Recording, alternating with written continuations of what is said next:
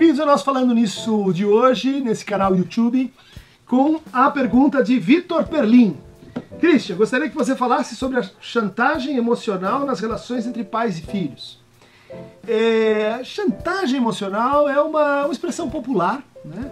não se refere propriamente a um conceito, e que envolve uma dinâmica específica de é, relações amorosas. O enunciado fundamental da, da chantagem é: se você não fizer isto, se você não for assim, se você não se comportar desta maneira, eu vou retirar o meu amor de você. No fundo, isso aparece como uma possibilidade muito importante na, na constituição do sujeito. É um, é um momento decisivo, esse no qual ele descobre que ele não é mais uh, His Majesty the Baby, ou seja, que ele é amado apenas e tão somente pelo que ele é. Né? Quando a gente é muito pequeno, basta que você, enfim, faça qualquer coisa que os outros riem, que os outros acham aquilo lindo e maravilhoso, que acham você assim perfeito, depositam em você todas as esperanças expectativas narcísicas não realizadas daquela pessoa, do casal, da família onde você nasce e assim por diante. Portanto, no começo a gente é amado, vamos chamar assim, pelo que a gente é. Essa experiência é muito importante, ela é muito, ela configura assim, é, para alguns autores, a confiança básica que alguém vai ter ao longo da vida. Né? Essa experiência de ser amado simplesmente porque é. Mas quem fica nisso terá problemas assim gravíssimos para a continuidade da sua existência. Porque há um determinado momento em que a criança tem que se dar conta que esse amor é um amor infantil. Esse amor prescreve que ela se comporte como um bebê. Né? E não que a gente passe a ser, então, amado e as variações do amor, né? Admirado, reconhecido, incentivado, legitimado, é, a partir do que a gente faz e não do que a gente é. Nessa transição, muito, muitas famílias, muitas relações, elas é, tentam assim voltar para esse estágio anterior. Então, dizer para o outro, olha, eu só te amo se você responder aos ideais que eu faço sobre você. Eu só te amo se você responder às expectativas que eu tenho sobre você. Isso produz uh, um primeiro, uma primeira dificuldade que é a seguinte: né? muito frequentemente o chantageado ele cria uma espécie de personagem que o Winnicott chamava de falso ser ou falso self é, e, que, e que funciona para o quê? Para responder à demanda do outro. Então você quer que eu aja assim, eu ajo assim, mas não é o que eu penso. Você quer que eu seja assim, eu, eu, eu sou assim, mas não é o que eu sou.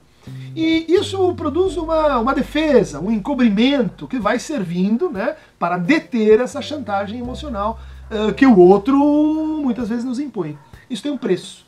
A gente vai sentindo que uh, somos cada vez mais esvaziados, somos cada vez mais irrelevantes, estamos assim inautênticos, estamos impostores, estamos nos traindo, né? Porque no fundo nós estamos fazendo assim uma espécie de fantoche para para a demanda do outro e para o nosso próprio auto-engano, porque isso implicaria nos reconhecermos muito menos do que o outro nos espera, muito menos amável do que o outro quer, e isso nos jogaria diante daquilo que é a espécie de cura para a chantagem emocional sempre que é a assunção do nosso desejo.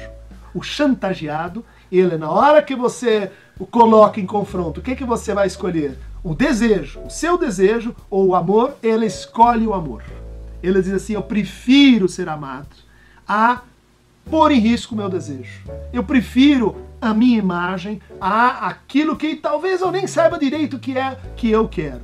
Portanto, como na chantagem dos, uh, dos detetives, dos, dos, filmes de ficção, uh, a gente vê que isso dá início a uma série. Né? A chantagem nunca começa lá em cima, ela vai aos poucos, né? exigindo da gente pequenas concessões. E quando a gente vê, a gente está completamente assim nas mãos do outro. Né? Como é que a gente sai da chantagem? Não pague o resgate.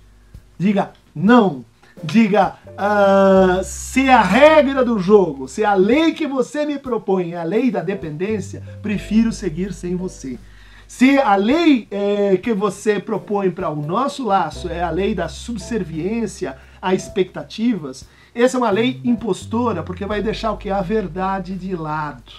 ela vai produzir um pacto de mediocridade. Eu sou o que você que eu acho que você espera de mim e você é aquilo que eu espero, acho que você espera. Vocês entenderam? Então, o chantageado, ele pode ter, assim, uma carreira de chantagens atrás de si. Geralmente ele vai procurar relações amorosas chantageadas e chantageantes. Porque não se, não se enganem, aquele que é chantageado num plano, ele vai encontrar o outro onde ele vai ser o, o, o chantagista. Isso é uma forma de vida, isso é uma maneira de amar e de ser amado. Né? Quanto mais chantagem emocional, mais neurose. O neurótico adora, entre o desejo e o amor, escolher o amor. Eh, para receber uh, o Falando Nisso em Primeira Mão, clique aqui no Aqueronta Movebo, na aba de baixo do nosso, do nosso canal YouTube. E para lidar com essa cultura da chantagem, eu recomendaria o texto do Christopher Lash, é, Cultura do Narcisismo. Recomendaria alguns trabalhos do Bauman sobre o amor líquido. E recomendaria também intervenções psicanalíticas, a trama social, esse trabalho recém é, apresentado pela editora Criação Humana, lá de Porto Alegre, é, organizado pela é, Bárbara Conte, Cláudia Maria Perrone, Eneida Cardoso Braga, uh, minhas amigas queridas de Porto Alegre. É um trabalho uh, onde vai aparecer a nossa tentação cultural de fazer valer a chantagem acima do desejo, a auto-engano acima da radicalização da verdade eh, em cada um de nós. Então, gente, é para uma demonstração prática. Se a gente não chegar em 30 mil inscritos até semana que vem, a gente vai suspender falando nisso. Né? Ou seja, a resposta óbvia é vai se ferrar, prefiro ser eu falando nisso e a minha autonomia de escolha uh, do que eu quero ver. É isso, gente.